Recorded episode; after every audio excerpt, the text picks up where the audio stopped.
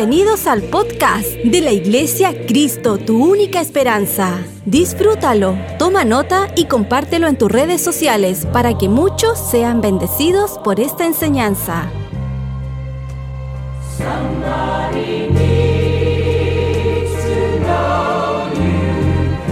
Quiero que pongamos en la pantalla, por favor, 1 Corintios capítulo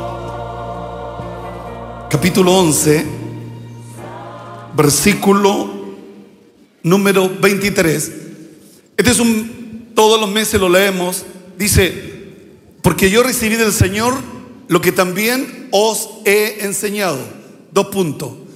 Que el Señor Jesús, la noche que fue entregado, tomó pan. Diga conmigo, tomó pan. Y habiendo dado gracias, lo partió y dijo, tomad, comed, esto es mi cuerpo que por vosotros es partido. Hacer esto en memoria, en memoria de mí. Diga conmigo, en memoria de mí. Asimismo, tomó también la copa después de haber cenado diciendo, esta copa es un nuevo pacto en mi sangre haced esto todas las veces que la bebieres en memoria de mí. Diga conmigo, en memoria de mí. Y el último versículo dice, así pues, todas las veces, diga conmigo, todas las veces que comieres este pan y bebieres esta copa, la muerte del Señor anunciáis hasta que Él venga. He querido en esta mañana al comenzar en nuestro año fiscal, poder compartir con esta palabra de la Santa Cena, de la importancia, de los beneficios, de lo que significa tomar la Santa Cena. ¿Qué es lo que conocer los beneficios de la cruz, el poder de la cruz, que muchas veces tú y yo nos olvidamos, si no es porque en el libro de Primera de Corintios 1.18 la escritura dice, porque la palabra de la cruz es locura para los que se pierden. Para el mundo la cruz es locura. Amén. Pero a los que se salvan, esto es a nosotros, para nosotros es poder de Dios. Yo quiero ver ese poder. ¿Usted quiere ver ese poder? ¿Cuántos quieren ver ese poder? Yo quiero ver ese poder. No, no tendría mucho sentido lo que dice la escritura, porque la palabra de la cruz es locura a los que se pierden, a los que no conocen a Dios. Punto y coma. Pero, diga conmigo, pero a los que se salvan, nosotros, esto es a nosotros, es... Entonces, es poder de Dios. Y yo quiero ver el poder de Dios. ¿Cuántos quieren ver el poder de Dios? Entonces, si tomamos el pan y comemos y tomamos el vino, para nosotros esto es poder de Dios. Ahora, ¿cómo se demuestra ese poder? ¿Cómo se vive ese poder? Entonces he querido tomar dos pasajes bíblicos, Mateo 27, 44. Mateo 27, 44. Quiero que lo pongamos. Dice, lo mismo le injuriaban también los ladrones que estaban crucificados con él. Dice que cuando Cristo es crucificado, ponen dos ladrones a su lado. La, escritura dice que los dos lo injuriaban, lo maldecían. Así dice Mateo capítulo 27, versículo 44. Marcos capítulo 15, versículo 32. Le quiero mostrar que también Marcos capítulo 15, versículo 32 dice, el Cristo, rey de Israel, desciende ahora de la cruz para que veamos y creamos. Diga conmigo, veamos y creamos. Eso es lo que dice el mundo. Ver para creer. Pero la Biblia dice, bienaventurados los que no vieron y creyeron. Entonces tú y yo somos de los que no vemos, pero creemos. Pero el mundo quiere ver para creer. Entonces los dos ladrones le están diciendo también los que estaban crucificados con él le injuriaban. Entonces, no solo Mateo, sino también Marcos deja escrito en la palabra del Señor que los dos, Él está al medio, pongamos, pongamos la, le mostré que, que me pongan ahí las cruces. Quiero que veamos esto. Ahí, él, él está al medio y los dos de al lado, porque estaban siendo crucificados para morir, pero los dos lo injuriaban, lo maldecían al Señor. Decía, si tú eres el Cristo, sálvate y sálvanos a nosotros. Entonces él estaba al medio y los dos que están al lado, los dos, y esto es lo que me llama la atención, porque los dos le injuriaban. Vamos al libro de Lucas capítulo 23, versículo 32. Quiero leer estos versículos porque son interesantes. Lucas capítulo 23, versículo 32. Lo echaba de menos. Nadie me ha dicho te lo eché, lo eché de menos. El IRA se lleva todo. La honra, la gloria, el poder, la alabanza. Pero ahora está enfermo, ¿no? Lo humo el Señor tiro, ¿no? No. Dios bendiga a Lirra que nos está viendo. Le damos un aplauso a Lirra, ¿verdad? Le damos un aplauso a Israel. Lo que aprendí en mis vacaciones que me puedo tomar las vacaciones que quiero y lo puedo mojar a él. Y la cosa funciona mucho mejor. Eso fue lo que aprendí. Así que Irra, muchas bendiciones, que Dios te bendiga mucho. Vamos a la palabra. Llevaban también con él a otros dos, los dos de la cruz. ¿Que eran qué cosa? Malhechores. ¿Qué significa la palabra malhechor? Delincuentes, malos, que cometen delito, criminales, bandidos. Eso, eso es lo que significa la palabra malhechor. Malos, bandidos, criminales. Estos criminales lo ponen al lado de Jesús inocente. Y mira lo que dice la palabra, sigamos leyendo. Y cuando llegaron al lugar del llamado la calavera, le crucificaron allí y a los malhechores, uno a la derecha y el otro a la izquierda. Y el otro a la izquierda. Y Jesús decía, Padre, perdónalos porque no saben lo que hacen. Y repartieron entre sí sus vestidos, echándole, echándole suerte. ¿Verdad? El pueblo, diga conmigo, el pueblo ¿Qué hacía el pueblo? Lo estaba defendiendo, decía, ¿por qué lo hace? No. Guardaron silencio. Un día le dio de comer a cinco mil sin contar mujeres y niños. Otro día le dio a cuatro mil. Donde iba sanaba a la gente. ¿Qué es lo que hace el pueblo? El pueblo solo miraba en silencio, a pesar de todo lo que recibieron. A mí me llama la atención eso. Es como Elías diciéndole a Israel, ¿hasta cuándo claudicaréis vosotros entre dos pensamientos? Si Jehová es Dios, seguir a Jehová. Pero si es Baal, seguir a Baal. O sea, tomemos decisiones. ¿Guardaron qué cosa? Silencio. Una indiferencia. Porque pudieran haberlo defendido, sí o no. Pudieran haberlo apoyado. Se pudieran haber juntado algunos líderes y poder decirle, no, esto no, no es posible. Pero dice que el pueblo solo miraba. Cierra los ojos para no mirar a nadie. ¿Qué espero yo del pueblo? Solo que miren. Ponga atención a esto. Número uno, el pueblo miraba, punto y coma. Los gobernadores se burlaban de él. Los, los liderazgos religiosos se burlaban de él. El pueblo guardaba silencio. Los gobernadores se burlaban de él diciendo, a otro salvó, sálvese a sí mismo. Si este es el Cristo, el escogido de Dios. Versículo siguiente. Número 3. Los soldados también les carnecían acercándose y presentándoles vinagre. O sea, estos tres grupos poderosos, el pueblo, los gobernantes, el ejército, todos en contra. Es como solo en la cruz, es como está Ucrania, solo, solo. La ayuda es moral. Entonces podemos, podemos ver que estos tres grupos, que son grupos importantes de influencia, ellos Uno, guardan silencio. El número dos, se burlan de él. Y los número tres, los soldados les carnecían. Todo esto está pasando en la cruz, en la cruz del Calvario. Sigamos. Si tú eres el rey de los judíos, levántate a ti mismo, le Sigamos. Había también sobre él un título escrito con letras griega, latina y hebrea. Este es el rey de los judíos. O sea, todo el mundo podía leer, este es el rey de los judíos.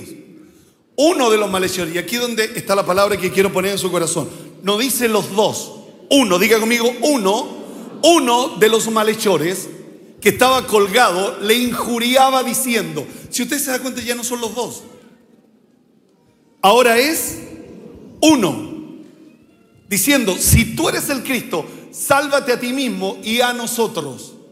Versículo siguiente, respondiendo el otro, ponga la cruz, ponga, la figura de la cruz. Uno le decía, si tú eres el Cristo, salva a nosotros. Mire lo que le dice el otro. Número uno, le reprendió diciendo, ni aún le temes tú a Dios, estando en la misma condición. Sigamos. Nosotros a la verdad justamente padecemos porque recibimos lo que merecieron nuestros hechos, mas este ningún mal, mal hizo. Entonces la pregunta es, ahí está la cruz, están los tres, el cambio se produce en uno. Es un cambio radical, es un cambio extraordinario, porque los dos lo injuriaban, pero algo, algo sucede en la cruz. Por eso la, la, palabra de la cruz es locura para los que se pierden, pero para los que se salvan, esto es a nosotros es poder de Dios. Algo pasa en la cruz. Diga conmigo, algo pasa en la cruz. Entonces la pregunta es que yo quiero poner en su corazón es, ¿qué pasó arriba en la cruz? ¿Por qué uno lo crucificaron y él tenía una actitud de maldecirlo, de, criticarlo, pero ahora sufre un cambio extraordinario? Un cambio glorioso. Entonces, lo, que trato de poner en su corazón en esta mañana es qué, qué fue lo que lo hizo cambiar y qué es lo que debe hacernos cambiar a ti y a mí para recibir los beneficios del poder de la cruz. Porque no lo estamos recibiendo. Entonces, quiero, quiero, ponga la cruz, quiero ser uno de ellos que esto es pura versión chaparro, no, no lo voy a encontrar en la Biblia. Yo me imagino, Jesús está ahí, el otro, el otro está al otro lado, y yo soy un malhechor que, que lo estoy maldiciendo, que lo estoy criticando, salvaste a otro, sálvanos a nosotros para que veamos y creamos en ti. Podéis ganarte dos ovejitas. Pero ¿qué fue lo que este, este escuchó? ¿Sabe lo que escuchó? Jesús dijo siete palabras en la cruz. Siete. Y la primera palabra que Cristo dijo, Padre, perdónalos porque no saben lo que hacen. Yo creo que eso fue un choque para un hombre que está siendo crucificado. Este, este malhechor tiene información de todo lo que Jesús hizo por eso le decía, sálvate a ti y sálvanos a nosotros, para que veamos y creamos. Pero lo que él escucha, lo primero que él escucha es, Padre, perdónalo porque no sabe lo que hacen. O sea, está perdonando a los que guardaron silencio, está perdonando a los que se burlaban de él y está perdonando a los que lo injuriaban, a los soldados. Para un hombre, solo pido sentido común. Para un hombre que tiene sentido común, le choca al entender y dice, no, no entiendo, esta cuestión no la entiendo. ¿No se da cuenta que todos lo odian? ¿No se da cuenta que nadie lo quiere? ¿Se da cuenta que todos están en contra de él y él los está bendiciendo? Él, él, los está bendiciendo, él está diciendo, Padre, perdónalos. ¿Sabía usted que la sangre de Abel reclamó venganza? Dios le dijo a Caín, La sangre de tu hermano clama por venganza, pero la sangre de Cristo clamaba por perdón. Perdón. Perdónalos porque no saben lo que hacen. Entonces cuando, cuando yo lo estoy maldiciendo y, y, tengo desde arriba, veo todo lo que está pasando, pero e, ese que está ahí al medio, el Jesús de Nazaret, está perdonando al pueblo, lógicamente que, que, me va a golpear. De, de, las siete palabras, la primera palabra no fue consumado es, sino que la primera palabra perdónalos, porque no saben lo que hacen. Una versión dice, Jesús dice, borra sus transgresiones completamente en tu soberana gracia, haz que se arrepientan de verdad, de modo que puedan y sean perdonados completamente. Porque me llama la atención, no es solo perdónalo, sino que perdónalo porque no sabe lo que hace. Señoras y señores, hay cosas que usted y yo hacemos y no nos damos cuenta que no son buenas. Entonces, ese perdón tiene apellido. ¿Y el apellido cuál es? No saben lo que hacen. Y hay cosas que tú y yo hacemos que no sabemos por qué las hacemos. Pero que las hacemos, las hacemos. Pero ahí tenemos a Cristo intercediendo en la cruz por los que guardaron silencio, por los que se burlaban de él y por aquellos que lo injuriaban. Eso a este ¿Usted cómo me ve aquí al lado derecha o izquierda? A la izquierda. Venga a la derecha para que se salga el de la. No, que eh, vamos a dejar que se salga el de la izquierda. Ahora entendieron. ¿Cuánto le un aplauso al Señor?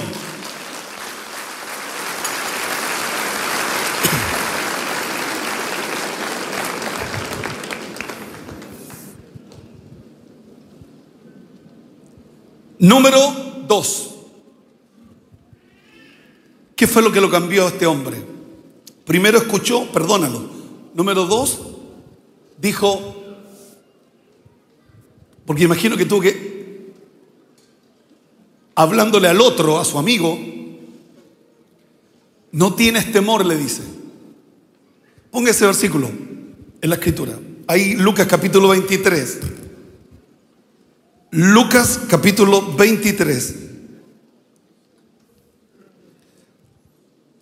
versículo 40. El 40 dice, nosotros a la verdad justamente, respondiendo el otro le reprendió, diciendo, ni aún temes tú a Dios estando en la misma condenación.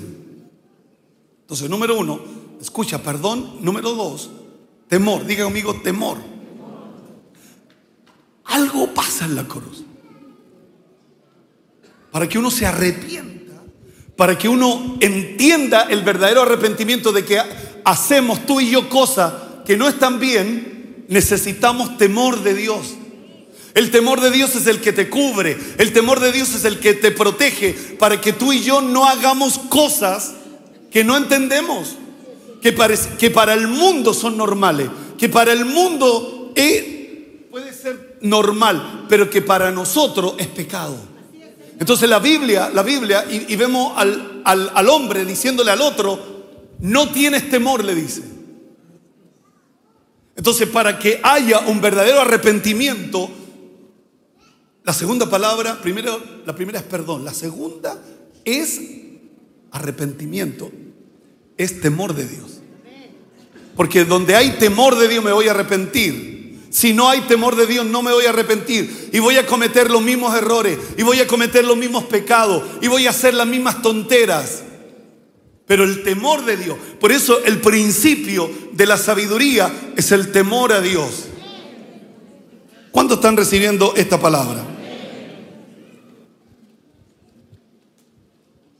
Reconoció Sigamos leyendo. Respondiendo le arrepentió diciendo, ni aún tú temes a Dios estando en la misma condenación. Versículo siguiente. Nosotros a la verdad justamente padecemos porque recibimos lo que merecimos nuestros hechos. O sea, reconoció su propia culpa. Llegó a admitir que él y su compañero merecían morir en la cruz. Confesó a Jesús añadiendo su testimonio con respecto a su inocencia. Cosas lo hicieron guardar silencio. El otro seguía maldiciéndolo. El otro seguía hablando mal de Jesús. Pero este empezó a decir, algo está mal. No está bien lo que estoy haciendo. No, no, no es correcto. Yo estuve en Coronel, yo prediqué esta palabra en Coronel. Y, y, de donde yo estaba tenía que atravesar la línea para ir a Camilo Lavarría. Y en Camilo Lavarría, ahí estaba la tercera iglesia eh, metodista, metodista episcopal, no metodista pentecostal, metodista episcopal. De ahí viene Hoover. ¿Sabía usted que Hoover viene de la, de la metodista episcopal? De ahí viene la separación. Y en Lota, Coronel, hay miles de iglesias. Podíame convertir en una metodista pentecostal, podíame convertido en una bautista, podíame convertido en la iglesia del Señor, en, la iglesia del Ejército Evangélico de Chile. Pero Dios me llevó a donde Hoover.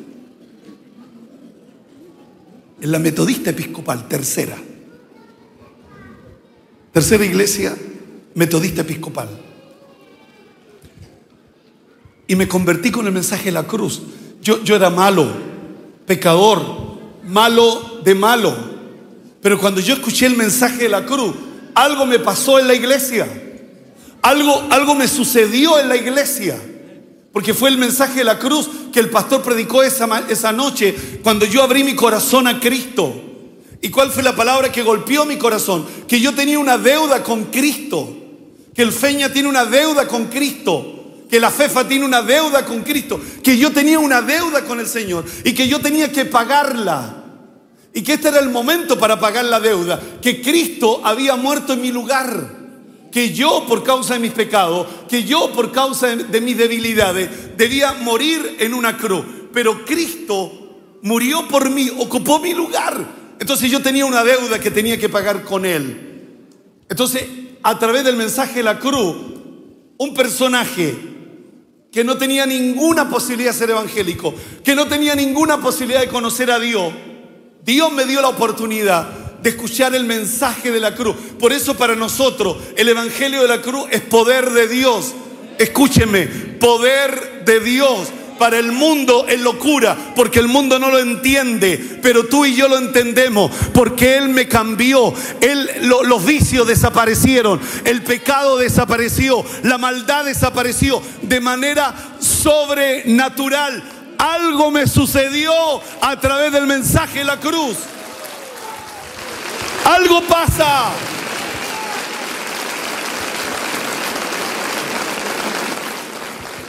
Algo pasa.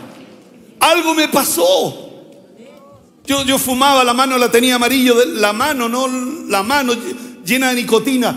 Pero ese día nunca más fumé. Ese día tenía ya problemas con el alcoholismo. Perdóneme que le cuente mi historia. Tenía problemas con el alcoholismo. Nunca más.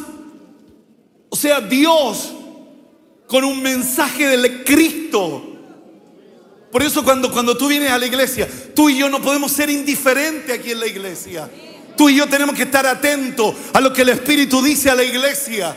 Porque para el mundo esto es locura, la cruz es locura. No lo entienden. Pero para nosotros es poder de Dios. Sería terrible sentarse en una iglesia y no entender el poder de la cruz, el beneficio de la cruz la gracia de la cruz, el perdón de nuestros pecados, lo que Dios hace, cómo Dios nos transforma. Si el tema es que llevo años, ponga la cruz, llevo años al lado de Jesús, porque de los dos hay uno que se pierde y el otro que se salva. Entonces puedo pasarme años al lado de Jesús, pero me estoy perdiendo. Porque de los dos hay uno que se salva. Entonces uno, de ellos, cuando ve todo esto, saca una frase que yo jamás me lo hubiera imaginado. Porque un hombre que lo está maldiciendo, le está diciendo, ¡eh! Sálvanos y sálvanos a nosotros para que veamos y creamos en ti. ¿Y sabe lo que él le dice? Ese mismo hombre que, que le está, lo está maldiciendo, lo está injuriando, le está diciendo, acuérdate de mí. ¿Qué le pasó? ¿Qué le sucedió? ¿Qué pasa en la cruz? Porque ahora le está diciendo, Señor, acuérdate de mí cuando vengas en tu reino. Y aquí yo veo la obra del Espíritu Santo. Porque eso me pasó a mí. Yo no conocía la palabra aleluya. Yo no, no, sabía que existía la palabra aleluya. De mi boca solo salían, solo salían palabras feas, no conocía la palabra aleluya, pero cuando yo me arrepentí y me doblé mis rodillas delante de la presencia de Dios, la primera palabra que empezó a brotar desde mi interior fue aleluya. Y esa fue la obra del Espíritu Santo que empezó a obrar en mi vida. Y yo veo aquí a este ladrón que el Espíritu Santo le empieza a poner esta palabra, Señor, acuérdate de mí cuando vengas en tu reino.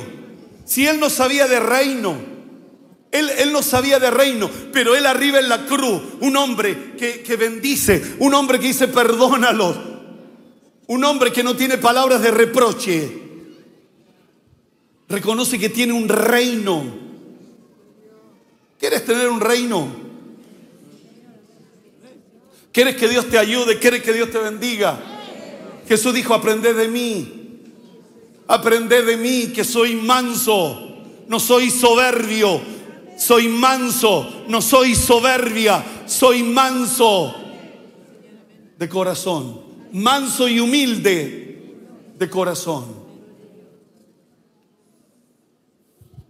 ¿Qué pasó arriba? Imagínense, el mismo Imagínense, yo, yo andaba con la canasta de huevo para todos lados, sin Cristo, grosero, lleno de pecado, lleno de maldad. Un pobre y miserable cauro de 22 años que no sabía para dónde iba, no, no, sabía ni la derecha, ni la izquierda, ni el centro, no, no, no tenía idea de nada del mundo. Pero el mensaje de la cruz me cambió. El, cigarro desapareció, el trago desapareció de manera milagrosa, porque la cruz, el poder de la cruz,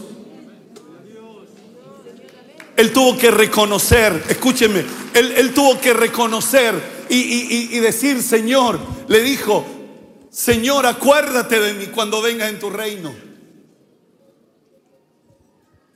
¿Quién le enseña esa palabra? El Espíritu Santo. ¿Quién le enseñó a la, a la tsunamita cuando estaba en el suelo tirada? Cuando vinieron las guardas, cuando el Señor golpeó la puerta y ella no le quiso abrir la puerta. Entonces la escritura dice que ella salió después detrás de su amado y vinieron los guardas y la golpearon, la aplastaron y, pasaron las jóvenes, las vírgenes, y, ella le grita a las vírgenes que si ven a mi amado, le, diga que está enferma de amor por él. ¿De dónde saca esa frase? Enferma de amor por él. Dígale que estoy enferma de, amor por él. No que me tiene enferma, sino que yo estoy enfermo de amor por él. No es que me tenga enferma, sino que si ven a mi amado, dígale que estoy. ¿De dónde saca esa frase? Enferma. Imagínense que tú, tú peleas con el polo y tú le mandas un WhatsApp. Estoy enferma de amor por ti. Lo matáis. Lo matáis. Es una frase de oro. Es, una frase extraordinaria. Es una frase para 14 de febrero.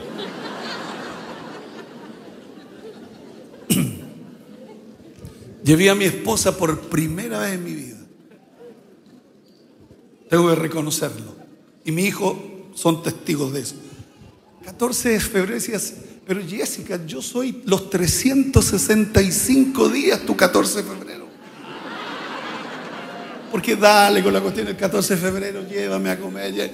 Pero Jessica le decía yo, yo soy tu 14 de febrero. Los 365 días del año. Y escúcheme, no, pero pare. Está la Jessica, ¿no?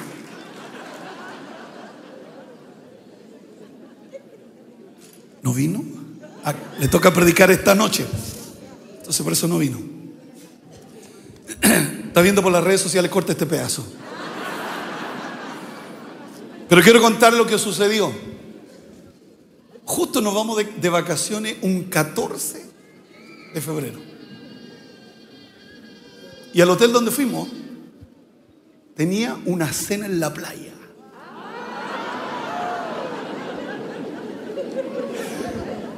Costaba 250 dólares, pero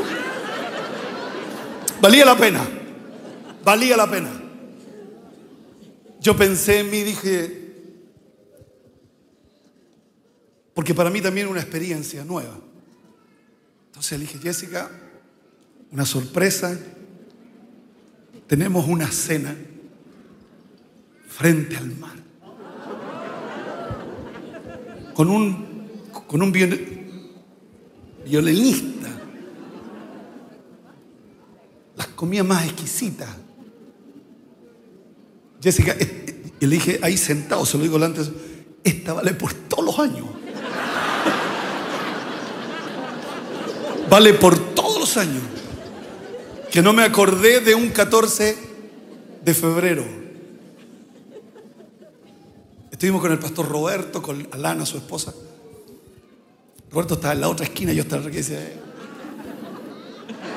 Felices.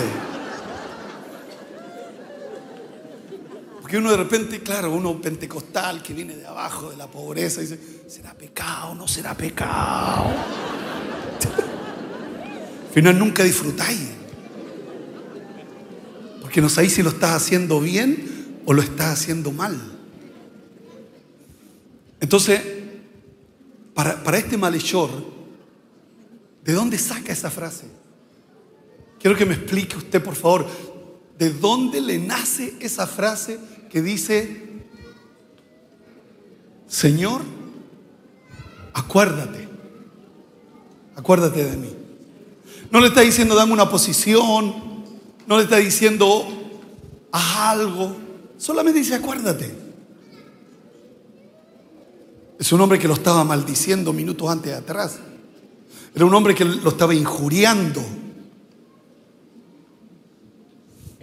Y yo escribí aquí en mi cuaderno. No le pide un lugar de honor. Solo le pide acuérdate de mí. Todo lo que le pide al Señor es un recuerdo. Al él reconoce que Jesús es el Señor y que posee un reino. ¿Y cuál es la respuesta de Cristo? Cristo está aquí al medio. Él está aquí. Ahora, otra, otra de las cosas que impactan a este es la majestuosidad de Cristo, la tranquilidad de Cristo. Cristo no está llorando en la cruz, no está enojado, hay una majestuosidad en Él, que Él, él, la percibe. Entonces Jesús lo mira y sabe, sabe cuál es la, respuesta de Cristo. Y yo decía en coronel, a, buenas, a buenas preguntas, buenas respuestas. Porque Jesús le dice, hoy estarás conmigo en el paraíso. Ante buenas actitudes, buenos resultados. Si el problema es por qué tú y yo no tenemos resultados, porque no tenemos buenas preguntas. No, no, no sabemos cómo enfrentar las crisis. No sabemos, nos enojamos, pataleamos. Eh, nuestro carácter, nuestra manera de ser es que yo soy así, no voy a cambiar. Pero algo, algo sucede en la cruz. Entonces yo, yo, yo quiero que tú recibas el poder de la cruz, los beneficios de la cruz. La, la, cruz, Isaías 53.5, póngalo en la pantalla, muestra cuatro beneficios Isaías 53, 5. Cuatro beneficios claros. La número uno, herido fue por nuestra rebelión, diga rebeliones. Molido por nuestro pecado, diga pecados. El castigo de nuestra paz fue sobre él, diga paz. Y por su llaga fuimos nosotros curados. De los cuatro, ¿cuál la que más tú y yo conocemos? Por su llaga fuimos nosotros curado, porque esa fue la frase que hizo famosa nuestro hermano Gigi Ávila. Por su llaga fuimos. Y, eso pegó dentro de la iglesia. Pero nosotros no pensamos que siendo cristiano, Cristo en la cruz murió para que yo tenga paz, para que tú tengas paz. Él, él murió por nuestras rebeliones. Imagínense, yo la primera vez que escucho el mensaje de la cruz, yo estaba lleno de rebeliones, lleno de demonios, lleno de maldad, sin, sin ningún conocimiento de Dios, sin ningún conocimiento de Cristo. Si el temor que tengo que te pases años sin disfrutar de los beneficios de la cruz. A veces tenemos problemas con nuestros hijos, se rebelan nuestros cabros. Cuando Cristo murió por nuestras rebeliones, Cristo murió para que tú y yo tengamos paz. Cristo murió para que tú y yo, él, nuestros pecados sean perdonados de, las cuatro capacidades, de los cuatro beneficios.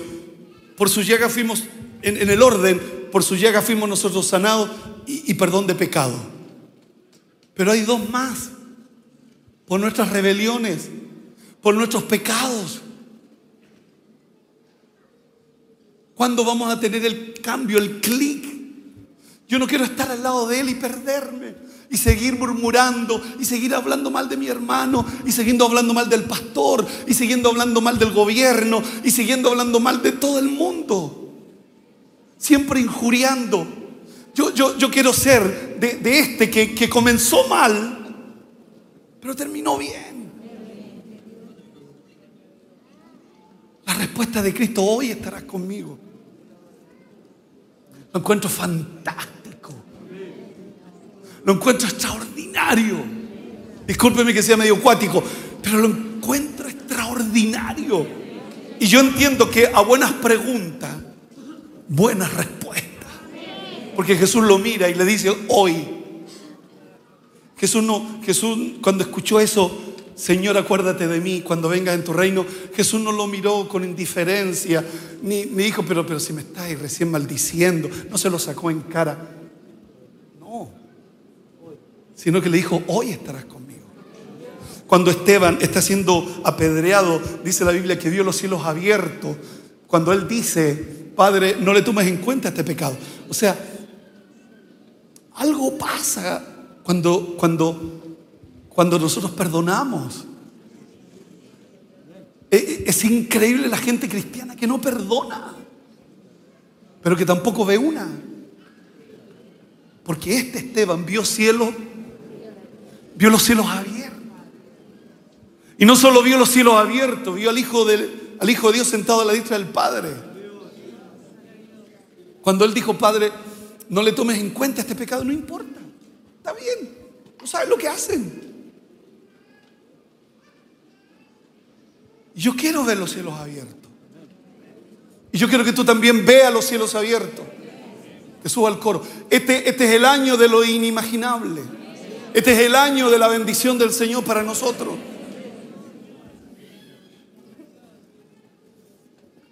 Pero tengo que poner por obra su palabra. ¿Qué saco con estar al lado de Él? si me voy a perder. Porque siempre estoy criticando, siempre estoy hablando mal, siempre negativo.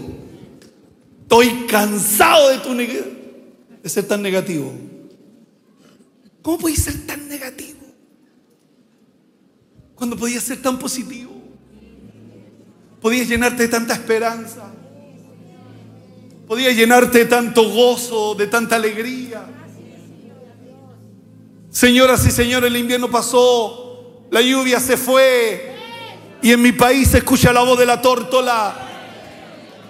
Hay tiempos que son invierno, hay tiempos que son difíciles, pero no siempre será así.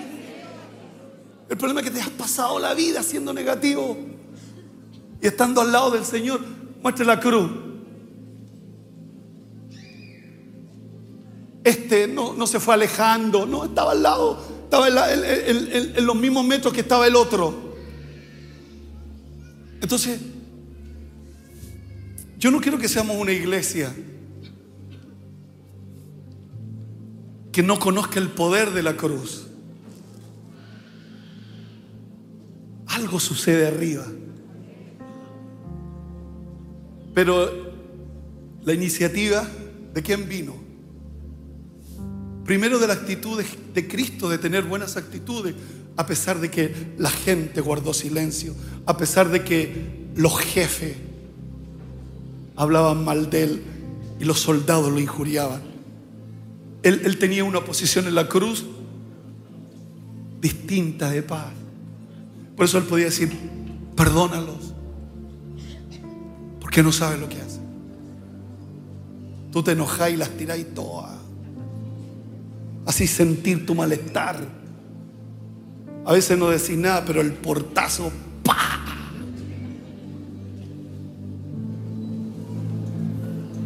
Cuando su majestuosidad en los momentos, en los momentos más difíciles, más complejos para él. Él tuvo una posición majestuosa, digna, digna.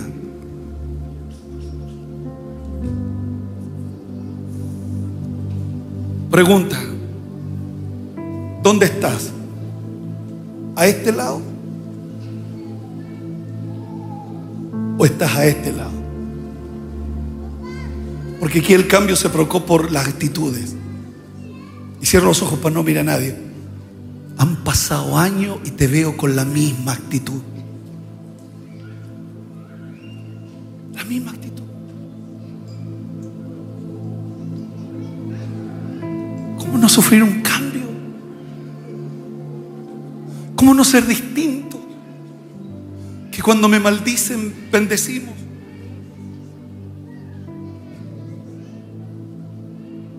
Lo que pasó arriba en la cruz solo fue cuestiones de actitudes, de escuchar y tener el raciocinio para entender cómo puede actuar así si los tiene a todos en contra.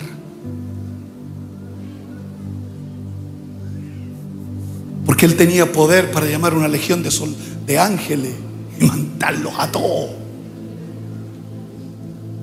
Pero él guardó silencio. Su majestuosidad era más grande. Su poder era más grande.